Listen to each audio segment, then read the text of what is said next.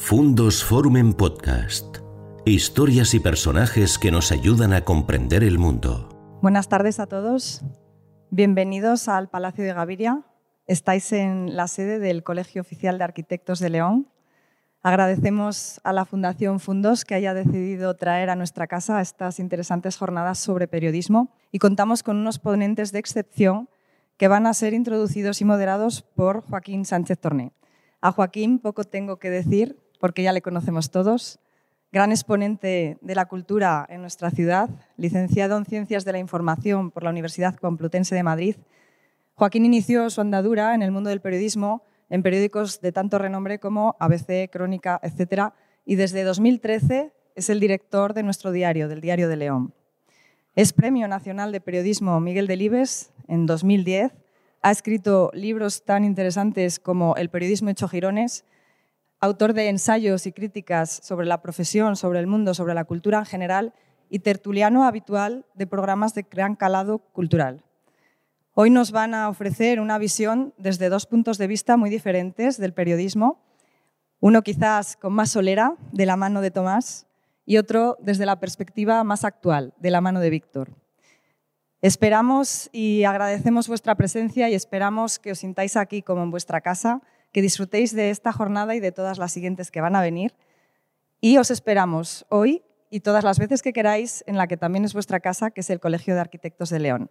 Le cedo la palabra a Joaquín para que presente a nuestros ponentes y disfruten de la velada. Gracias. Pues eh, muchas gracias, muchas gracias por, por haber venido a, escuchar esta mesa redonda, una mesa redonda que, que sirve de colofón al ciclo de hemos elaborado entre, entre Fundós y el Diario de León sobre el viejo periodismo y la nueva comunicación, que es el, nombre que tiene este ciclo en el que hemos hecho seis entrevistas. Y este es el, el colofón perfecto eh, en el que hemos querido juntar pues, un representante de ese viejo periodismo y un representante de esa nueva comunicación, los dos leoneses, uno cepedano y otro bañezano, cosa que por otra parte probablemente no sea ningún defecto, sino todo lo contrario, sino más bien una, una gran virtud. Y, y, con esto queremos hacer eh, precisamente lo que hemos buscado con ese ciclo, intentar eh, que las explicaciones que nos han dado los seis entrevistados de, de, este, de este, ciclo eh, tengan aquí ahora una confrontación de ideas de qué es lo que se hizo mejor antes o se hacía mejor antes y qué es lo que se hace mejor ahora, que probablemente bueno, todo tiempo tiene su, su, cuestión y su aquel, y seguramente lo que se hizo en aquella época probablemente ahora no se puede hacer, y probablemente lo que se hace ahora en aquella época pues no tenía mucha, mucha cabida. Eh, los dos, yo creo que los conocen los dos, Tomás Álvarez y Víctor Blanco. Eh, yo precisamente estoy a medio camino entre los dos, probablemente. Tomás ha sido director de, del periódico Mediterráneo, uno de los referentes de la zona de Levante, ha sido directivo de la televisión valenciana, ha sido periodista en la agencia EFE durante muchos años, donde además prácticamente dio eh, el nacimiento de, del periodismo económico en la agencia EFE. Y Víctor Blanco es, eh, bueno, ha sido periodista en la radio, en Onda Cero, Punto Radio, y ahora está pisando la misma moqueta que han pisado los seis entrevistados de, este ciclo, que es la del Congreso de los Diputados, en, trabajando en prensa, en comunicación de, del Grupo Parlamentario de Ciudadanos. A los dos les quiero eh, primero pedir una pequeña intervención de, qué es lo que creen que, que hemos conseguido o que por lo menos hemos puesto sobre la mesa de debate esa diferencia entre las dos maneras de concebir el periodismo. Por supuesto, me imagino que cada uno dirá que la mejor época fue la suya y además eso espero para que por lo menos podamos discutir un poco sobre qué, qué, se hizo bien y qué se hizo mal y qué se hace bien y mal ahora. Insisto que yo estoy a caballo entre, entre las dos edades y por lo tanto seguramente las, las, los guantazos los reciba yo por estar en el medio. ¿no? Eh, Tomás, ¿cómo lo ves? Es decir, eh, eh, aquella época fue una época, yo creo que dorada de, del periodismo porque, porque la transición fue un momento tremendamente complicado para toda la sociedad y por lo tanto para los periodistas también, porque en el fondo somos un reflejo de, la sociedad y, como ese reflejo pues nos vemos presionados por delante y por detrás, es decir, para, para, nos empujan por detrás para contar las cosas y luego por delante, mm, bueno, pues hay, una forma de recibir las noticias y en aquella época me imagino que bastante convulsa, pues eh, difícil, ¿no? Eh, no es mejor ni es peor. En realidad lo que es es radicalmente distinto. Y aparte en mi caso eh, he tenido la suerte de, ver toda la transformación desde el principio hasta el final. Y digo la suerte porque yo empecé en la agencia F en pleno franquismo. Yo eh, estaba en un horario nocturno en el cual eh, además solo quedaba muy poquita gente en la agencia F y veía cómo se controlaba desde el Ministerio de Información y Turismo la información que podía ser peligrosa para los periódicos, peligrosa en su difusión, eh, eh, para las agencias o para las radios. Era un momento en el que efectivamente no existía una libertad de prensa, en el que eh, las noticias que distribuía la agencia F o eh, lo mismo que los periódicos. Los periódicos tienen que pasar una revisión por la mañana, pero en el caso de la agencia F, que la distribución era instantánea, cuando había una noticia eh, absolutamente, pues podía ser una manifestación relativa a la central de Lemoniz, por caso, ¿no? Eh, esa, esa noticia había que pasarla obligatoriamente a consulta al, al, al Departamento de Relaciones Informativas del Ministerio y eh, por la mañana todos los periódicos tenían que ser entregados antes de su difusión. E incluso eh, eh, a veces el ministerio, un caso a lo mejor recuerdo en estos momentos una manifestación en Granada de, en la que murieron tres personas, se les advertía directamente a los periódicos, esa noticia no debe de aparecer y si aparece debe de ir en una de las páginas finales con letra del cuerpo 7, un cuerpo pequeñito, eh, y en la parte de abajo, que prácticamente no se vea. Es decir, viví todo ese momento de, del realmente el control férreo sobre la información y viví de una forma auténticamente esperanzada y gozosa la eclosión de, las libertades, un momento que realmente es maravilloso y en ese sentido yo creo que vosotros no lo vais a vivir. Y es el que de repente se reforma totalmente el periodismo, salen nuevas jornadas de periodistas con otra mentalidad totalmente distinta, gente democrática, se van retirando los viejos cuadros eh, eh, que provienen de, de, en ocasiones incluso de la Guardia Civil o de la policía, es decir, es que hay una infiltración total del poder en el, en, en el propio, diríamos, aparato productivo del periodismo. ¿no?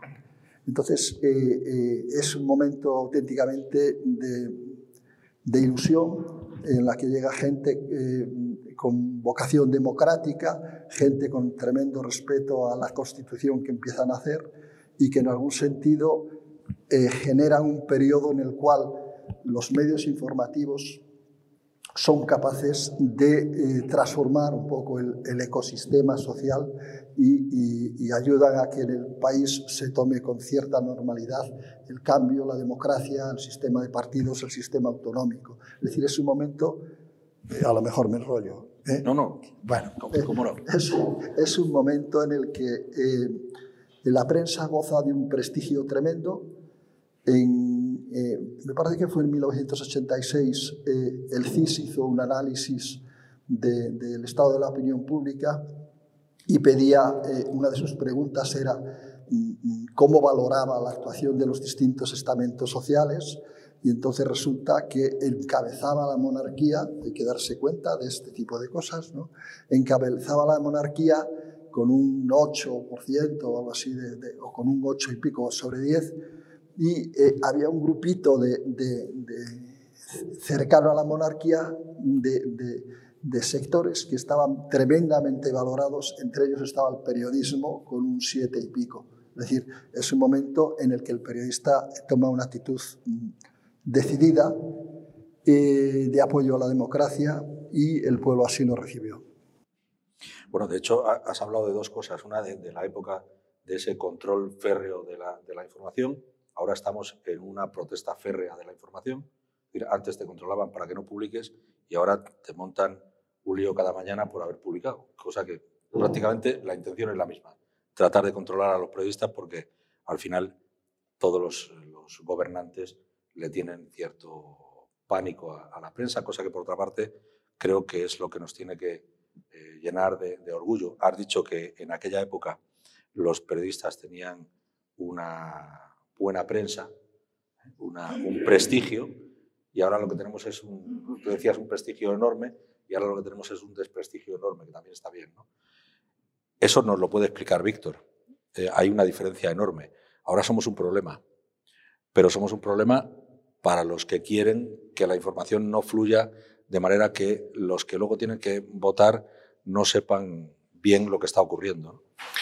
Son varios debates en, uno y, de hecho eh, lo importante y lo interesante es abrir espacios como este para reflexionar en un momento en el que la comunicación es poco menos que, la comida rápida, que, la fast food, que llegas, lo consumes y te vas, que un vídeo de 30 segundos en, Twitter ya parece una eternidad y en el que, hilando un poco sobre, sobre este tema, el titular tiene que ser lo suficientemente atractivo como para que pinches en esa noticia y no te esté contando toda la información. El fenómeno del clickbait, y esto ya estamos hablando de, fenómenos más bien recientes en los que eh, hay determinados digitales, medios digitales que eh, decididamente eh, han apostado por, un periodismo en el que solamente quieren que entres en esa noticia y pueda ir al anunciante diciéndole ha habido X número de pinchazos sobre esta noticia, aunque luego no llegues ni, ni al segundo párrafo de la noticia. Muy pocas personas ahora mismo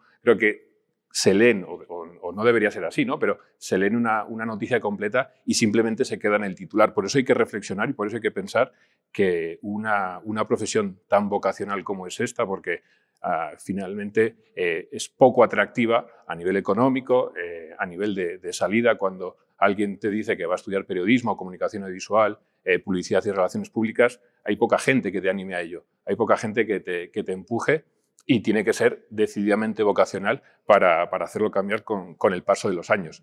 Es una carrera también práctica, ¿no? Eh, yo siempre se lo digo a los que entran a, a estudiar esta carrera, que, que, hagan prácticas casi desde el primer momento, porque así van a saber lo que es una redacción, es donde considero que, que se aprende esta profesión, pisando una redacción, levantando un teléfono y el problema que hay a día de hoy, yo creo por parte de, algunos de los, de los, directores de los medios de comunicación, es que al periodista o al joven periodista que llega a una redacción se le piden exclusivas, pero prácticamente le dejan, eh, le permiten salir de la redacción porque es más económico, más rentable a lo mejor tenerle en una redacción y, cuesta en ocasiones, o no debería ser así, mandarle a una rueda de prensa, mandarle al Congreso de los Diputados o mandarle al lugar de la noticia porque eso ya se ha contado o eso se cuenta de, otra manera.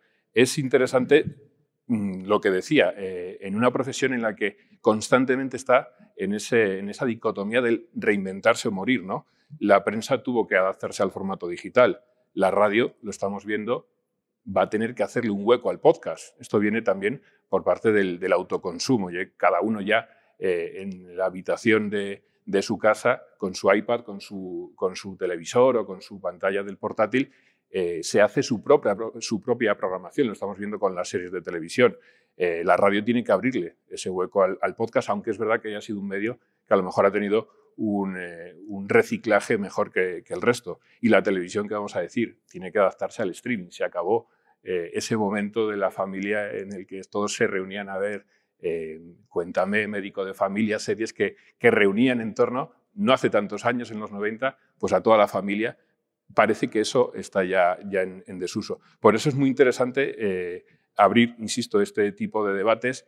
Al periodismo le hace falta reflexión. Hace tan solo unos días nos iba un, un periodista que, que abogaba por eso. ¿no? Hay una famosa discusión de, Jesús Quintero, del Loco de la Colina, con, Carlos Alsina, en el que reclamaba eso, reclamaba silencio, reclamaba análisis, reclamaba eh, que el periodismo se tome con más calma y que no sea un titular que tiene que entrar en X número de, caracteres. Y, es cierto, las, eh, bueno, las, etapas o, o, las experiencias que ha vivido Tomás son completamente y radicalmente distintas a las que he vivido yo y tampoco es que haya pasado mucho tiempo. Quizás los últimos 25 años han sido los que la transformación digital ha cambiado definitivamente los medios de comunicación y, ha sido una serie de cambios eh, vertiginosa, demasiados cambios en muy poco tiempo. Por eso es importante reflexionar, abrir estos espacios y pensar eh, como la canción de, Siniestro Total. ¿Quiénes somos? ¿De dónde venimos? ¿Y hacia dónde vamos? Aunque esa última pregunta sea más complicada de contestar. Sí, has dicho varias cosas con las que no estoy de acuerdo.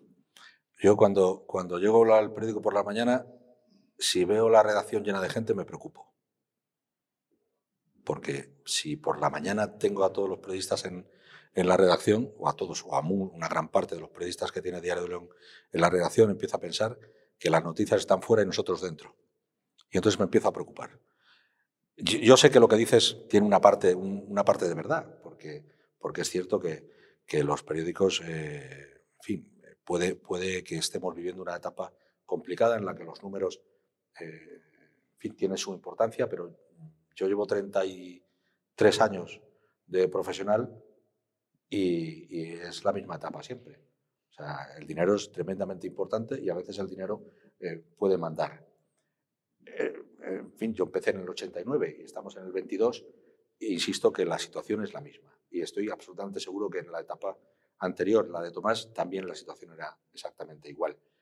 Y luego es verdad que, que la situación de, de, de, la adaptación del periodismo a las nuevas tecnologías es importantísima. Los podcasts, todo esto que has dicho, seguramente es verdad.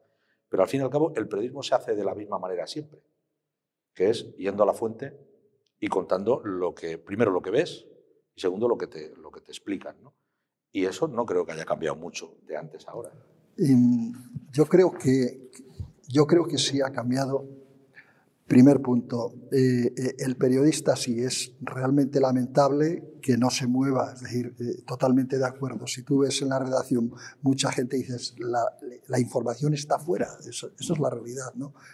Pero mm, ha cambiado un poco, mucho, el orbe, diríamos, de la comunicación. Y ha cambiado porque mm, hace 40 años el, tema es que eh, el periodista era por esencia un buscador de información. Y en estos momentos es mucho más un analista y un procesador de la información que te comunican. Es decir, eso eh, es real. Mm, mm, yo cuando eh, hablaba hace un ratito, me parece contigo, recordaba un tema mm, en determinado momento la agencia F estaba en la calle Ayala, al lado de Serrano, y en Serrano estaba el Ministerio de Industria. A mí necesitaba un dato del Ministerio de Industria y entonces me, levanto de mi mesa y me, voy al Ministerio de Industria. Voy al Ministerio de Industria. Eh, eh, los que estaban en la entrada estaban despistados o me habían visto más veces, entré para adentro, fui al de prensa porque solo había uno un, jefe de prensa y, y no estaba por allí. Y seguí y entré en el despacho del ministro eh, eh, Martínez Pérez de Bricio, se llamaba. Entré en el despacho directamente, es decir, es una idea absolutamente inimaginable hoy. Es decir, eh, yo recuerdo en, en, el momento en que empecé el periodismo de haber estado pues, en una relación directa con todos los presidentes de la banca, con los ministros, etcétera, etcétera. Teníamos un acceso absolutamente muy fácil y si el periodista sabía obtener la información, hacía una información estupenda. ¿eh? Y en cambio ahora lo que existe es un sistema de comunicación muy distinto en ese aspecto. imaginémonos una compañía como Telefónica. Eh, el otro día le pregunté yo a alguien, pensando en esta, en esta reunión, cuánta gente tenía telefónica en, en comunicación. Entonces me dijeron, depende de tal, tal, tal, tal. Salían 50 personas en Madrid, pero Telefónica, desde Madrid también controla el aparato exterior y Telefónica, el aparato exterior de Telefónica, Telefónica es una potencia en, en, en Chile, lo es en, en, México, lo es en Argentina, lo es en Perú. Eh, quiero decir que el aparato de comunicación de Telefónica directo, dependiendo del director de comunicación, puede llegar perfectamente a las 200 personas. Antes nos reuníamos con Telefónica varias veces con el presidente y hablábamos de las cosas de una forma directa. Ahora eh, es absolutamente inimaginable. Es decir, es otro orbe totalmente distinto. Antes hablaba de, ese control férreo de la información, que antes era de una manera y ahora es de otra. Y, este y esta es la forma de controlar la información, teniendo unos aparatos de comunicación tremendamente amplios y muy, muy celosos de la información que se publica. Y que son de los que por la mañana te están dando la vara por, por, determinadas historias. Sí, la hora y, y, la mañana entera. pero, pero es verdad que, que eso ocurre y, tú estás ahora en ese papel. Yo siempre he dicho que, que los periodistas deberíamos pasar por las dos eh, partes, de, entre comillas, del negocio.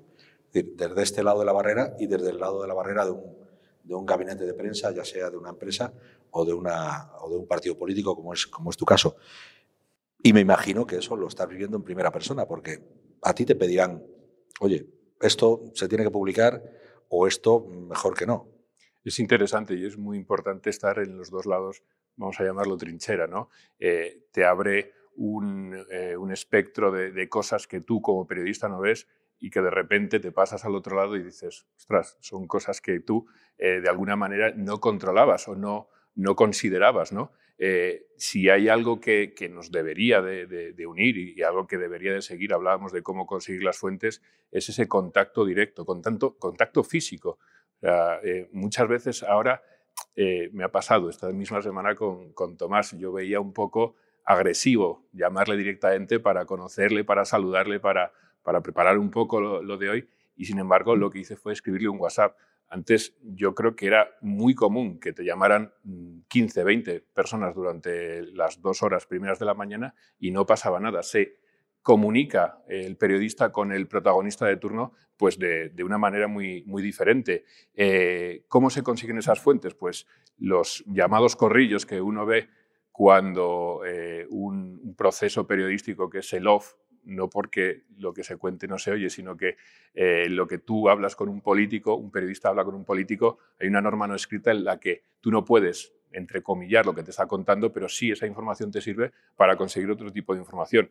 Eh, con esto, ¿qué quiero decir? Que, ese tipo de procesos se deberían de seguir manteniendo, que los periodistas de los medios digitales del día de hoy pues deberían de, seguir teniendo ese, ese, trato personal. Hace poco en una serie de, bueno, de, HBO en Salvar al Rey hablaban periodistas como Casimiro García Vadillo, eh, como Pilar Urbano, que, Sabino Fernández Campo muchas veces les recibía directamente para contarles cosas sobre la Casa Real, cosas que no podrían desvelar, pero que sí les servían, como decía, para, buscar otro tipo de información.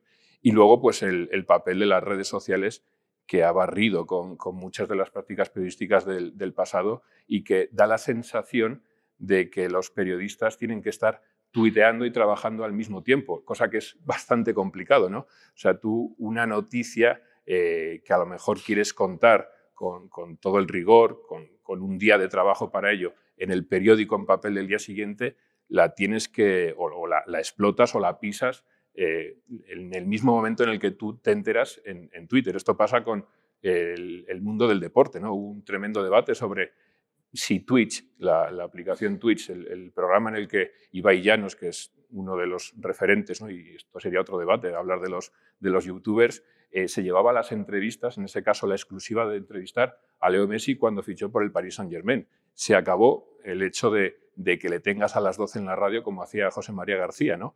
Eh, la noticia ya no te la cuenta García a las 12 con el invitado sentado en el estudio, sino que te la cuenta el propio Gerard Piqué poniendo un tuit y te revienta por completo todo tipo de proceso. Por tanto, el, protagonista, el famoso, está en contacto directo con el ciudadano que sigue en Twitter a ese, a ese personaje y ya de alguna manera se saltan el papel del periodista, que, que era lo que se hacía en, tiempos. Lo digo por el tema del mundo del deporte, porque me parece bastante explicativo cómo, insisto, eh, ni, José María García ni José Ramón de la Morena se podían imaginar que hubiera un día en el que el, el protagonista de turno iba a contar esa noticia en las redes sociales para todo el mundo, contacto directo con el ciudadano. Y antes la gente se esperaba a las 12 de la noche para ver qué es lo que iba a decir ese, protagonista. Por eso que yo creo que el tema de las redes sociales eh, también sería otro, otro debate también más amplio, ¿no? pero, pero da la sensación de que muchas veces al, periodista se le pide que esté trabajando y que esté al mismo tiempo, al mismo momento, contándolo en sus redes sociales.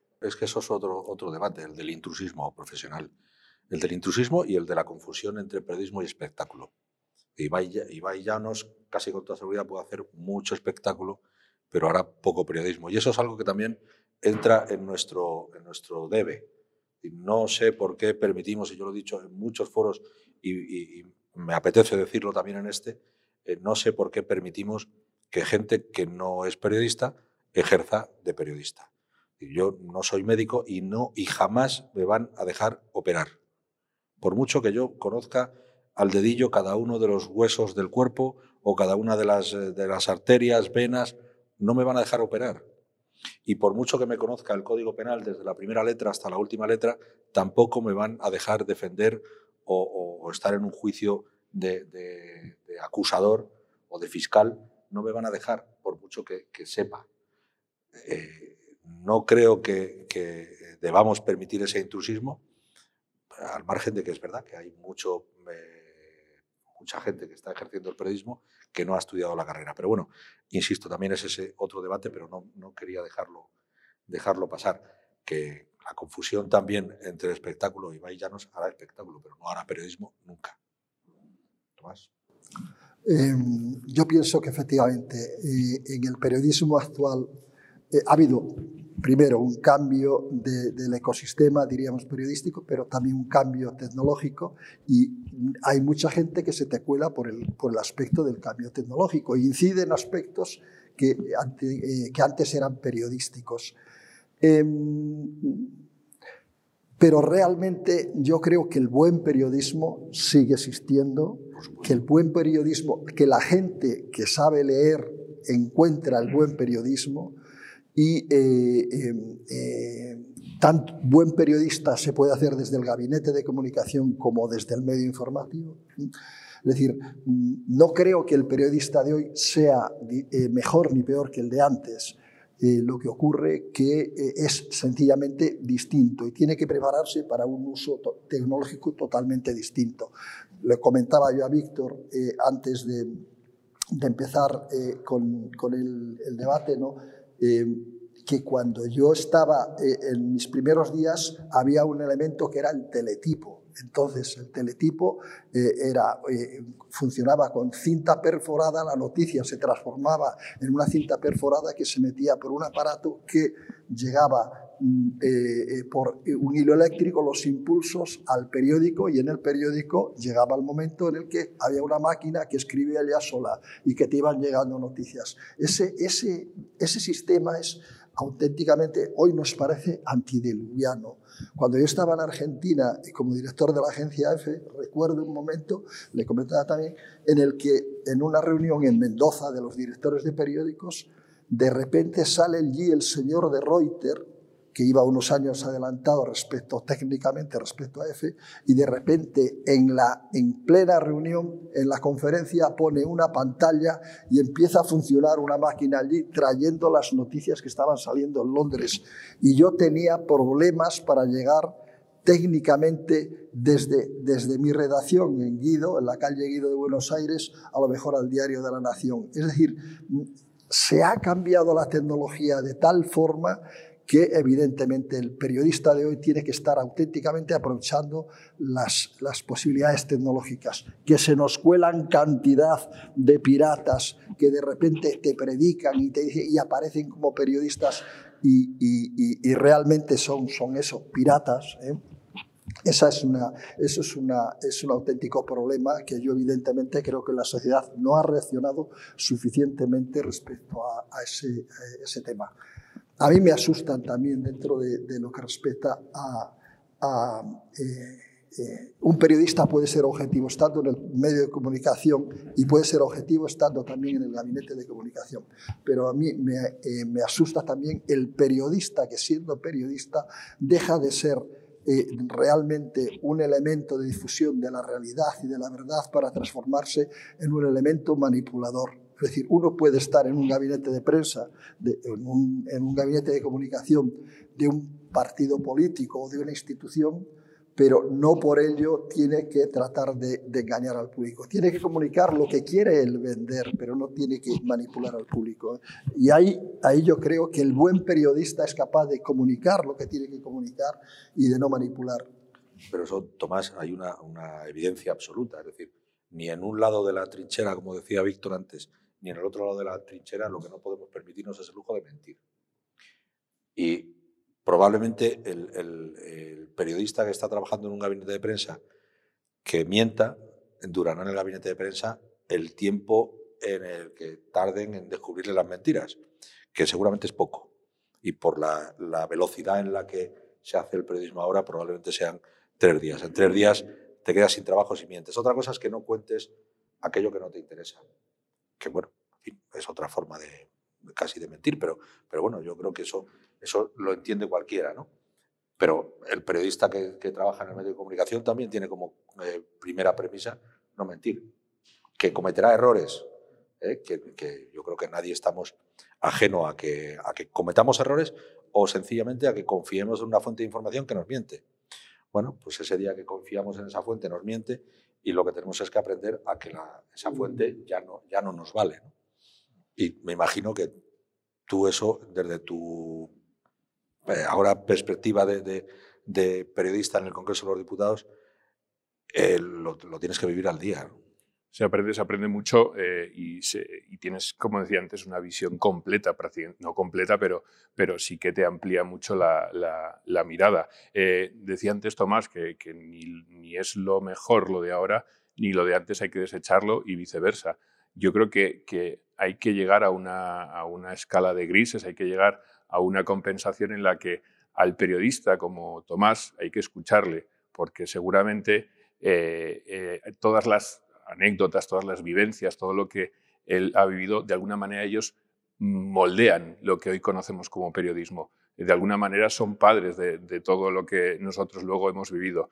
Pero las eh, viejas, las antiguas generaciones no pueden tampoco mirar para otro lado eh, de lo que se está viviendo hoy y de lo que hoy se consume y de lo que hoy eh, los periodistas cuando llegan a una redacción eh, se encuentran. hablaba del tema de las redes sociales, pero hay, hay muchos, muchos más asuntos en los que evidentemente ha cambiado un montón. ¿Qué es lo que hay que hacer? Reflexionar, hay que pensar, hay que poner en contacto a, los periodistas de la vieja escuela con los que empiezan ahora una carrera como es periodismo, como es comunicación audiovisual y, y de alguna manera ni unos tienen que ponerse, digamos, de espaldas a lo que está, a las nuevas olas, eh, sobre todo tecnológicas, que estamos viviendo, ni los otros tienen que pensar que, a lo mejor todo el buen, todo el buen periodismo se, hacía antes, ni, ni, los de ahora pueden, evidentemente, despreciar a los grandes clásicos. Creo que hay un punto intermedio en el que podemos llegar a un, a un acuerdo, entre comillas, y que unos pueden aprender de otros y si no lo conseguimos, pues tendremos un problema. Bueno, ese es precisamente el objetivo de este ciclo, ¿no? Eh, eh, que las generaciones que vienen ahora de nuevos periodistas que, que terminan la carrera eh, sean conscientes de que tarde o temprano se van a convertir en viejas glorias, igual que tú. Es decir, pasarás a ser Tomás dentro de X años. me llevará por delante y habrá sí, pero, un montón de cambios más. Sí. Pero claro, pero la tecnología también se llevó por delante, entre comillas, a Tomás. Yo, yo cuando empecé en el año 89, eh, yo ya tenía ordenador. Es verdad que era un ordenador que necesitaba un disco de arranque, pero Tomás cuando estaba dirigiendo Mediterráneo seguramente tenía máquinas de escribir.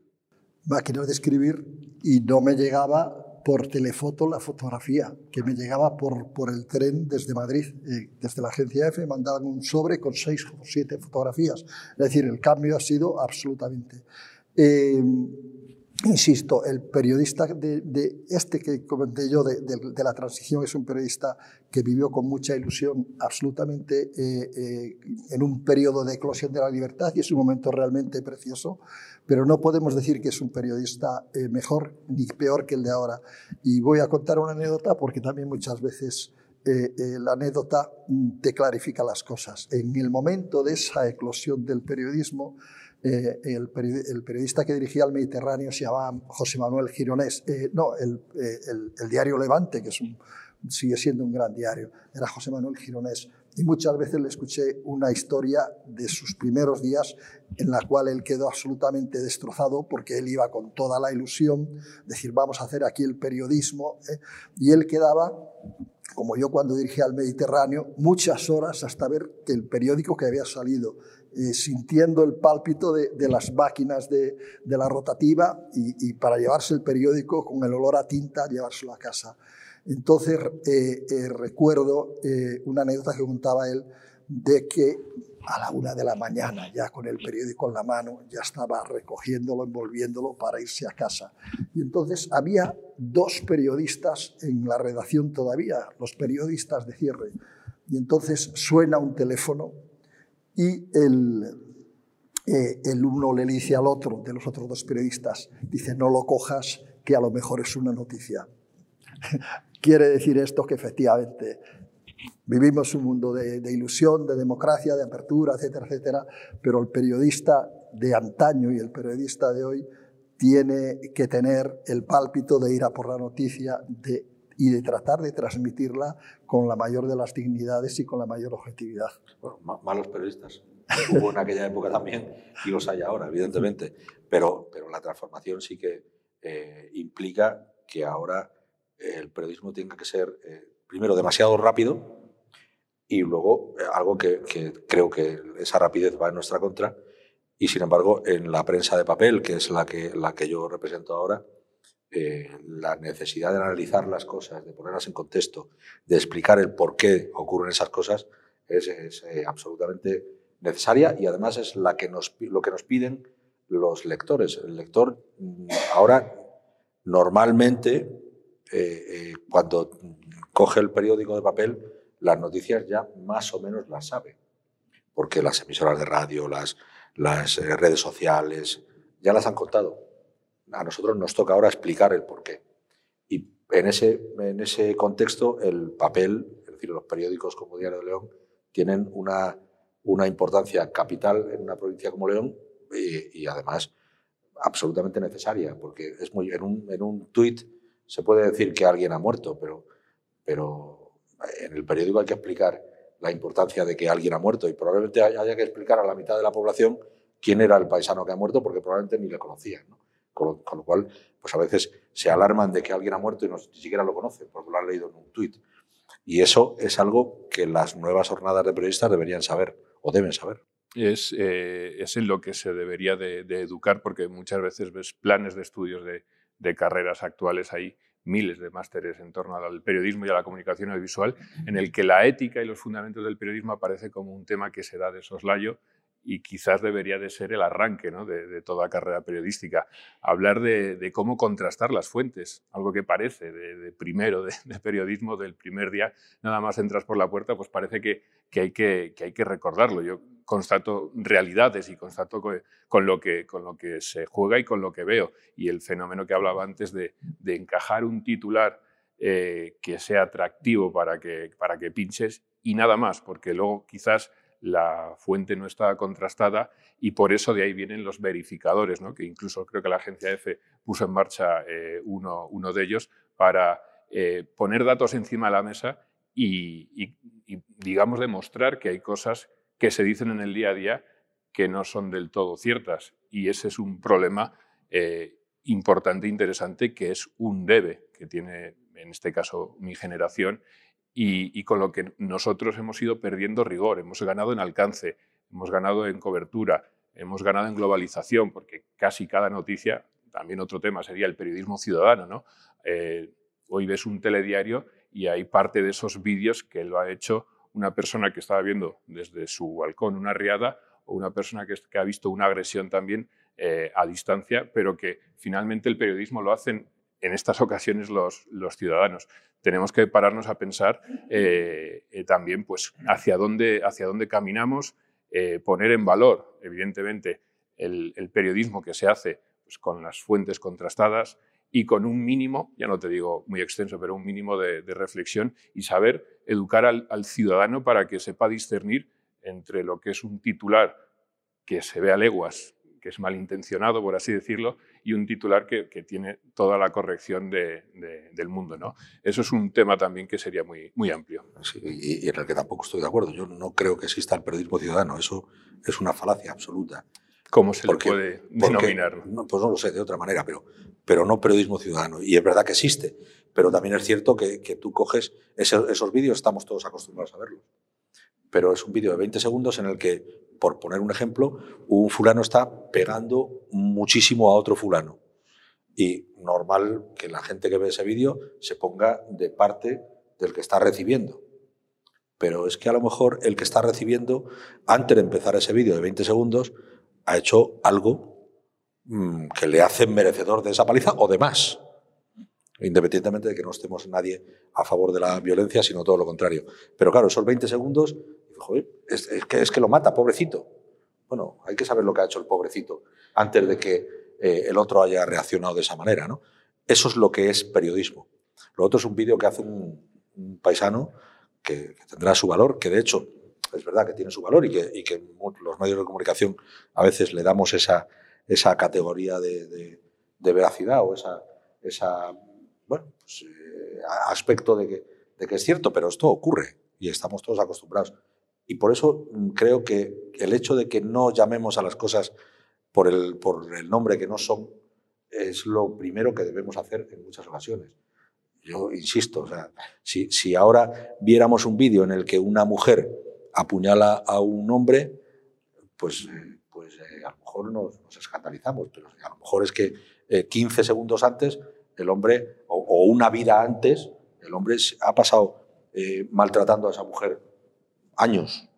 Y esa es una reacción. fin, en un momento dado reacciona y acaba con, esa, con ese vídeo y nos escandalizamos, nos echamos las manos a la cabeza porque hemos visto esto, pero no hemos visto todo lo demás. Y esa es eh, probablemente la misión que tenemos. Totalmente de acuerdo. Eh, tenemos la necesidad de transmitir a la gente una información y absolutamente una documentación y definiendo el entorno. Eh, me recordaba hace un momento de algo que se decía hace 30 años, el papel desaparece, van a desaparecer los libros, van a desaparecer los medios de comunicación escritos.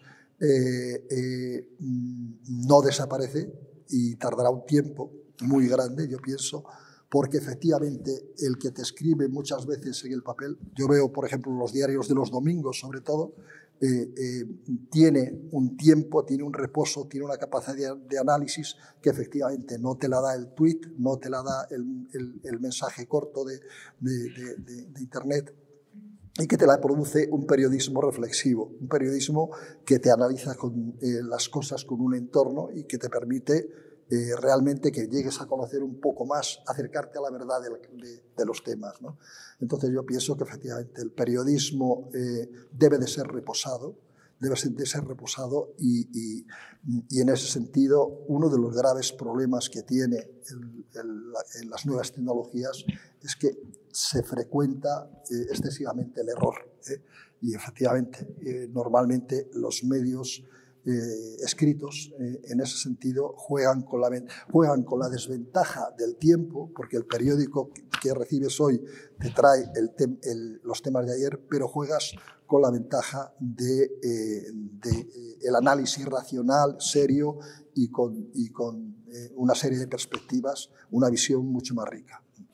Por, alusiones, Víctor. Como, no, no alusiones de, de, él, sino las mías. Sí, yo lo que hago es, es constatar realidades. A mí eh, sí. Me gustaría que volviéramos al periodismo en el que yo, insisto, estamos perdiendo rigor, estamos ganando otras muchísimas cosas, pero a medida que pasa el tiempo estamos perdiendo rigor y no estamos eh, sabiendo detenerlo. ¿no? Y quizás, insisto, este es un buen momento para parar a pensarlo y para analizar hacia dónde vamos. Quisieron matar a la prensa en papel, quisieron matar a la radio en, en el 79 cuando decían que aquella canción ¿no? de El vídeo mató a la estrella de la radio, pues aquí sigue muy viva, eh, de alguna manera ha conseguido sondear esta ola, pero es verdad que vuelvo al tema de las redes sociales, cómo ha influido las redes sociales, en este caso en el mundo de la radio.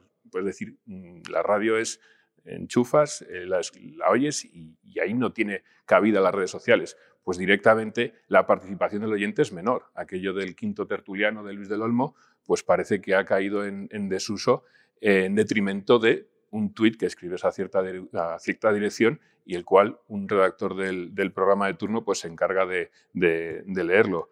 Eh, lo, que, lo que comentaba antes, un narrador de, fútbol al mismo tiempo que está narrando un partido de fútbol, está tuiteando con lo que está pasando, como si no tuviera bastante o como si la gente ya no, no estuviera escuchando. Y luego eh, hay eh, una tensión. Hace poco entrevisté al, poeta Antonio Colinas, bañezano también, y, él veía una tensión entre la, entre la imagen y la palabra. ¿no? Parece que todo es imagen a día de hoy y la, vuelta de tuerca ya es algo en lo que yo estoy totalmente en contra, que es televisar la radio, televisar los programas de radio. Eh, la radio es precisamente eso. Tú, eh, de alguna manera, eh, percibes lo que, lo que el locutor te está diciendo por esa temperatura, por ese color que le pone a la voz. No necesitas ver, ver la imagen. Por eso, quizás la radio en ese sentido sí que de alguna manera ha conseguido sondear mejor la ola, pero es verdad que también está imbrincada en, este tema de, las redes sociales. Y volviendo un poco también a, la conversación que tuve con, Antonio Colinas, en, esa labor también de escuchar a, los clásicos, él decía que de alguna manera también eh, había que llegar a ese, a ese equilibrio ¿no? entre las nuevas tecnologías que para él, por ejemplo, de cara a la poesía, las consideraba buenas, porque al mundo de la poesía le había venido bien tener, tener Twitter, al mundo de la poesía le había eh, venido bien, de alguna manera, difundirse por estos nuevos medios de comunicación, pero sin olvidar el libro, sin olvidar eh, ese elemento físico que, tocas, que palpas, incluso que hueles, eh, por lo que, de alguna manera, tenemos que llegar a ese, a ese digamos, punto medio. me, gustaría, me gustaría preguntarte una cosa. Tomás, cuando empieza en la época de la transición, hablaba antes de la cercanía que había entre los periodistas y los protagonistas de esa transición de, con los políticos en el Congreso de los Diputados. Yo no he vivido el Congreso de los Diputados como, como periodista, al margen de haber estado allí en, en ocasiones, eh, pero sí he vivido las Cortes de Castilla y León. Eh, y, hay una gran diferencia en las viejas Cortes de Castilla y León que estaban en el Castillo de Fuensaldaña con respecto a, las que hay ahora en el nuevo edificio de las Cortes. Allí había un bar y, había un contacto permanente y muy directo entre los periodistas y los consejeros y los procuradores de las Cortes. Eh, ese contacto era el que, el que explicabas, eh, Tomás, en, el Congreso de los Diputados. Ahora que tú estás allí, ¿existe ese contacto? Existe ese contacto, mm, por lo que yo he vivido, y puede que sea menor a lo que a lo mejor en otros eh, periodos anteriores se haya vivido hablaba antes del corrillo, que es un corrillo, que hablamos muchas veces en clave, ¿no? Eh, en el argot periodístico y, a lo mejor el, ciudadano de a pie no, no, concibe lo que es. El corrillo es cuando un político se mueve entre el hemiciclo y su zona del despacho y, varios periodistas van a preguntarle sobre el tema del día o sobre algún asunto que, que a lo mejor necesitan más información o quieren o quieren rascar más. Y ahí es donde se produce lo que comentaba antes del off, ¿no? de ese pacto no escrito de, una conversación, de unos detalles, de unos datos que te ofrece, en este caso es el político, pero puede ser otro, otro personaje, eh, y que tú no puedes entrecomillar, no puedes contar literalmente, pero te sirve para, para formar una, una, noticia. Existe ese, ese contacto, quizás haya eh, más... Eh, bueno, más impedimentos que en otros momentos, pero pasa también con el mundo del deporte. Lo cuentan los narradores de los 80 y de los 90, que a día de hoy es impensable que un periodista viaje con un equipo de fútbol en el mismo avión hacia, hacia una ciudad europea para jugar un partido de la Champions. Comían con ellos, cenaban con ellos, convivían con ellos. Ahora me parece que es algo impensable, o algún periodista deportivo no lo podría eh, confirmar, pero me parece algo impensable que se eh, produzca este contacto directo, físico y, prácticamente diario que tenían los periodistas deportivos con, los deportistas. Ahora son grandes estrellas que van rodeados de, una corte en ocasiones bastante grande y que parece como muy inaccesible ¿no? el, deportista en este caso. Otra de las cosas que ha cambiado y con las que yo eh, particularmente pues no estoy de acuerdo porque se pierde parte de, esa esencia, ¿verdad? Bueno, se pierde con el, con el futbolista, pero, pero se mantiene con el Papa. El Papa sigue viajando con los periodistas que cubren la información cada vez que hace un viaje oficial y siempre en el, en el avión hay una, una especie de, conversación, rueda de prensa con el Papa. Lo, lo hemos, yo no lo he vivido, obviamente, pero, pero, lo hemos visto y es el corrillo. Y sin embargo, pues eh, eh, le restamos valor a ese tipo de cosas. ¿no? Yo creo que la explicación directa es lo que le da valor al periodismo. Eso es lo que le da, lo que le da, lo que le da viveza, lo que le da hermosura al periodismo y lo que realza el papel del periodista, la presencia y el dominio de, del entorno. Eh, yo ayer estuve preparando un poco, cogiendo algunos detalles de mm, datos de estos para eh, eh, si en el determinados momentos salían de, estadísticas, etcétera, etcétera, y, revisando una serie de historias me encontré con cantidad de cosas que no las había visto desde hace a lo mejor 20, 30 años. Y una de las cosas que me encontré y que me llamó la atención y que dije, me, me, reflejo, me revolvió la memoria, ¿no? es, eh, encontré el informe secreto de la Guerra de las Malvinas que elaboraron el, el, gobierno argentino y, y, lo encontré, estaba allí metido en un montón de entre folios viejos de esos que aparecen ya totalmente amarillentos y me, y me encontré como me hice con aquel informe.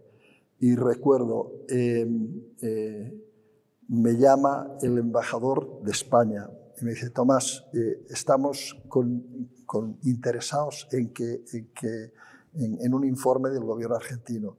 Dice, pero somos incapaces de llegar a él. Entonces dice, y dice, te voy a mandar al, agregado militar. Pues que venga el agregado militar. Entonces me cuenta.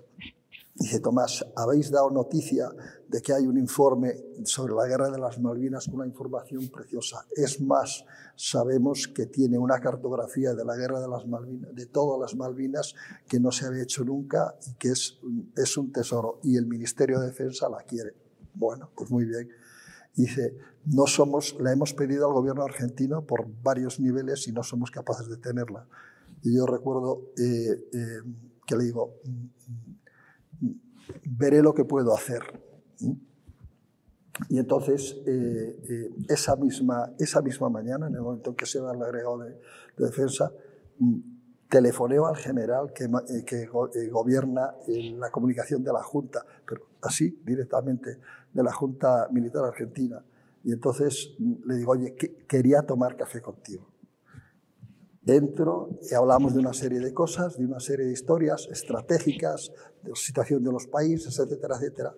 Y entonces, en determinado momento, le digo, me interesa el, el, informe secreto. En el momento que llegas a cierto nivel de confianza, yo ya había hablado con él otras veces y tal, me interesa el informe secreto. No le dije para qué, le dije, mira, me voy a ir de Argentina, pero me gustaría que quedara el tema en, mi despacho para el que va a sustituirme en, la delegación de Argentina. dice, no te preocupes. Me resultó tan fácil el tema que le dije, si haces el favor, me das dos informes. Son cada uno de dos tomos. Y, justamente encontré ayer el que me traje a España. me resulta, en ese sentido, el periodista de nuestro tiempo tenía eso que comentábamos, que es la valentía y la osadía de ir hacia la fuente, pero vamos, directamente. Entrabas hacia la fuente y llegabas a la fuente, sea un informe secreto de, los militares, sea, sea cualquier cosa. Era, eh, no teníamos toda esa eh, pantalla inmensa de gabinetes de comunicación, etcétera, etcétera. Teníamos mucha más facilidad. Pienso que estaban... Eh, que era mucho más fácil llegar también que, que, llega hoy. Hoy es prácticamente imposible pensar que un hecho como ese de buscar un informe secreto de un gobierno de un país que lo pueda resolver y llamar a la tarde y decirle al embajador, oye, eh, pasa que te doy un ejemplar. ¿Entiendes? ¿Mm? Bueno, eso sigue, sigue ocurriendo ahora. Pero, sí, pero, también es, forma parte, es, más excepcional. Pero forma parte también del trabajo del periodista. El, periodista tiene que ganarse la confianza de la fuente. y, cuando, te ganas la confianza de la gente, yo a, los eh, trabajadores, a los redactores del periódico y a los que he tenido en otros, en otros lugares, siempre les digo, tú pregunta, tú pídelo. es que no me lo va a dar, tú pídelo. Sí, sí, y hay que, hay que saltarse el gabinete de comunicación. A veces ya, ya, lo sentimos, eh, Lo siento, lo siento por ti, pero, Sabes bien de qué va esto perfectamente y, evidentemente eh, el, el, contacto físico, parezca una tontería, ¿no? Pero, pero hace muchísimo, no es lo mismo hacer, vosotros dos lo sabéis, una entrevista eh, en un estudio con sensaciones, con una cosa que le hayas podido decir antes al, entrevistado, eh, el, cuerpo a cuerpo es muy diferente a una, hacer una entrevista por teléfono o a conseguir una fuente vía WhatsApp, que es muchas veces a día de hoy lo que se puede llegar a hacer. ¿no?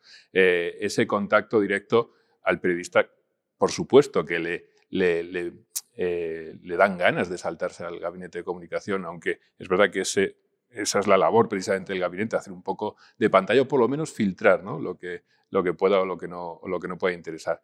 Ha cambiado mucho, eh, es, es, muy diferente, en este caso en el Congreso sí que hay una parte en la que se conserva esa tradición del contacto eh, personal entre periodistas y, políticos, eh, pero, pero, bueno, de alguna manera eh, también, también es una lección que, se puede aprender y, que finalmente pues, no hablamos de, un periodismo mejor y otro peor, sino que los tiempos han cambiado y han cambiado mucho en muy poco tiempo. Sí, pero, pero los periodistas y esto, este ciclo y esta mesa redonda mm, tiene un, un destino muy, muy claro, que es el, de los nuevos periodistas, los que están ahora estudiando para, para ello. Yo eh, en muchas ocasiones he llevado informaciones a, al periódico que me han contado pues, la noche anterior, estás pues, cenando, tomando una copa o lo que sea, te cuentan una, una, historia y al día siguiente se lo encargas a un redactor y lo llama a este eh, paisano que te va a contar esta noticia y el periodista llama al, paisano en cuestión, a la fuente de información en cuestión y, y le dice, no sé de qué me hablas. No, sé absolutamente nada de esto. Y entonces el redactor te lo cuenta y dice, oye, que me dice que no sabe nada. Digo, eh, ¿tú le conoces? dice, hombre, sí, claro que lo conozco. ¿y él te conoce a ti? Porque tú le conocerás a él, pero si él no te conoce a ti, difícilmente ni por WhatsApp ni, ni por una llamada telefónica te va a contar algo que no digo que le vaya a perjudicar, pero, pero sí que probablemente le, le deje en paños menores eh, frente a, quien no quiere que se publique esa determinada información. Y eso es algo que los, periodistas que están estudiando ahora deben saber eh, como algo absolutamente vital. De ahí que sea muy importante lo que yo comentaba al principio, el hecho de, pisar una redacción desde, desde muy joven, de estar eh, en, torno, en, en, entornos en los que el periodismo se vive y quizás es algo que no debería decir, pero en ocasiones eh, interesa más tener ese momento para unas prácticas en un medio de comunicación durante la carrera, aunque tengas que sacrificar alguna clase, que, hay ciertas asignaturas que en las que ves que, que quizás no es por donde, por donde uno va o, quizás no le ves la utilidad o, no la tiene finalmente. Eh, es muy importante, y esto se lo diré siempre a, los eh, que quieren hacer periodismo, es, es vital que desde el primer año de carrera Tomás en su segundo año ya estaba en la agencia EFE, vayan haciendo prácticas y, vayan, pues de alguna manera, formándose, pisando en este caso redacciones y levantando teléfonos desde, desde cualquier redacción. Y que tengan la fortuna de que les enseñe alguien que haya trabajado en la profesión, porque en, las universidades hay muchísimos profesores que no han trabajado eh, como periodistas nunca y difícilmente alguien que no ha trabajado en, la calle o en la redacción de un periódico, de una emisora de radio, de una televisión, eh, pueda enseñar aquello que no ha aprendido, eh, en fin, de primera mano. ¿no? Y eso, por desgracia, ocurre demasiado. De hecho, en las facultades muchos de los profesores son precisamente gente que no ha sido capaz de, aplicarse, de, tener un éxito en los medios informativos. Y yo lo que creo es que es fundamental, es decir, volviendo a que los periodistas pueden ser buenos ahora, igual que los de antes, lo que yo entiendo que es básico mantener y básico exigirles, y es lo que les va a dar eh, eh, éxito en el futuro, es valentía y frescura. Y hacer las cosas con, con, disfrutando de cuando las haces. Yo cuando tenía gente de prácticas en los distintos eh, lugares donde he estado, siempre le he dicho al periodista una, una cosa, suéltate el pelo, es decir, sé tú eh, y métete y disfruta con lo que estás haciendo. Es decir, hay que disfrutar y hay que tener día. Para mí es, eso es básico. Con teletipos, con internet o con tweets. Es decir, eh, eh, cambian los sistemas, pero hay que darle frescura al periodista y eso es esencial frescura y, y, justamente objetividad. Para terminar, quería pediros una última reflexión, Víctor, y así dejamos que sea Tomás el que, el que cierre con su reflexión. Eh, sigamos reflexionando, esa puede ser la, reflexión, sigamos abriendo este tipo de espacios, sigamos eh, escuchando a, los padres del, periodismo y adaptemos también, esto lo digo por mi generación, adaptemos esa llegada a los medios digitales a, las personas que no son nativos digitales. Yo es verdad que no nací con un móvil en la mano, pero sí entiendo que, pertenezco a una generación que, ya eh, el tema de las redes sociales principalmente, pues lo ha tenido eh, desde el primer día en, las redacciones de los, de los, periódicos, de las radios, eh, de las televisiones. lo comentaba antes, estamos perdiendo cierto rigor con el paso del tiempo debido a, este tipo de, periodismo que se, se, realiza y estamos ganando en otras cosas. Eh, sigamos pensando, sigamos analizando, sigamos señalando, escuchemos a, los viejos maestros del periodismo e intentemos, insisto, no cargarnos, no descartar de alguna manera ninguno de los dos periodismos, ni el, ni el millennial, que se le ha eh, dicho, se le ha denominado de alguna manera eh, en, en, la presentación de esta, de esta charla, ni al periodismo de la vieja escuela que, representa, que representa Tomás. Así que creo que hay una, un, eh, un, punto intermedio en el que todos podemos convivir con la ayuda de unos y de otros y, por supuesto, eh, abriéndonos y no descartando ninguno de los dos escenarios. Tomás. Yo diría que hay que, hay que tener, pondría dos, dos, dos elementos, dos objetivos. Eh, primero, bueno, conociendo efectivamente que eh, los medios técnicos, las tecnologías eh, son totalmente distintas, hay que dominar las nuevas tecnologías. Si quieres ser, hacer buen periodismo, pero sobre todo hay que tener un respeto a la objetividad, un respeto a la verdad y tratar de hacer las cosas lo mejor posible. Yo pienso que, que hay una, hay una un elemento absolutamente esencial y es tratar de llegar a la excelencia también con el trabajo periodístico de cada día. Y ahí lo dejaría. Pues eh, Tomás, Tomás Álvarez, eh, Víctor Blanco, eh, muchísimas gracias por haber participado en este, en este colofón, en este cierre del ciclo de, sobre el viejo periodismo y la nueva comunicación puesto en marcha por Fundos en colaboración con, con Diario de León, con el periódico que, que me toca dirigir, y a todos ustedes que han venido a presenciar esta mesa redonda eh, físicamente, que es algo que, que, ahora parece que empezamos a, retomar después de la terrible pandemia. Muchísimas gracias y a los que lo vean a través del canal Fundos Forum y a través del diario de león.es, pues también muchísimas gracias por la atención y espero que este ciclo de seis entrevistas más esta mesa redonda les resulten interesantes. Muchas gracias. Gracias por escuchar Fundos Forum en podcast. Tenemos muchas más historias y personajes que descubrir juntos.